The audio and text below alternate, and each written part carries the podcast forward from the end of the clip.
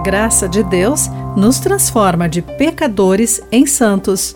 Olá, querido amigo do Pão Diário. Muito bem-vindo à nossa mensagem de esperança e encorajamento do dia. Hoje vou ler o texto de Remy Oidel com o título Sobre Santos e Pecadores.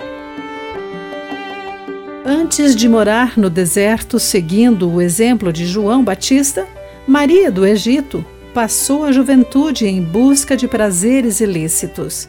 No auge de sua sórdida carreira, ela viajou a Jerusalém para corromper os peregrinos. Porém, ela teve a profunda convicção dos próprios pecados e, desde então, viveu em arrependimento e solidão no deserto. A transformação radical de Maria do Egito ilustra a magnitude da graça de Deus e o poder restaurador da cruz. Pedro negou Jesus três vezes, mas poucas horas antes de negá-lo, ele havia declarado sua disposição de morrer por Jesus, de acordo com Lucas 22, 33. Assim, seu fracasso foi um golpe pesado. Após a morte e ressurreição de Jesus, Pedro estava pescando com alguns dos discípulos quando o Senhor lhe apareceu.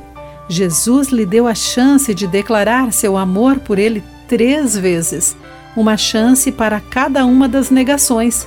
Depois, em cada declaração, Jesus o encarregou de cuidar do seu povo. O resultado dessa demonstração maravilhosa da graça foi que Pedro desempenhou um papel fundamental na edificação da igreja e, por fim, deu a sua vida por Cristo. A biografia de qualquer um de nós poderia começar com uma lista dos nossos fracassos e derrotas, mas a graça de Deus sempre nos permite um fim diferente. Por sua graça, ele nos redime e nos transforma. Querido amigo, de que maneira você experimenta a graça transformadora de Deus? Como você pode expressá-la aos outros?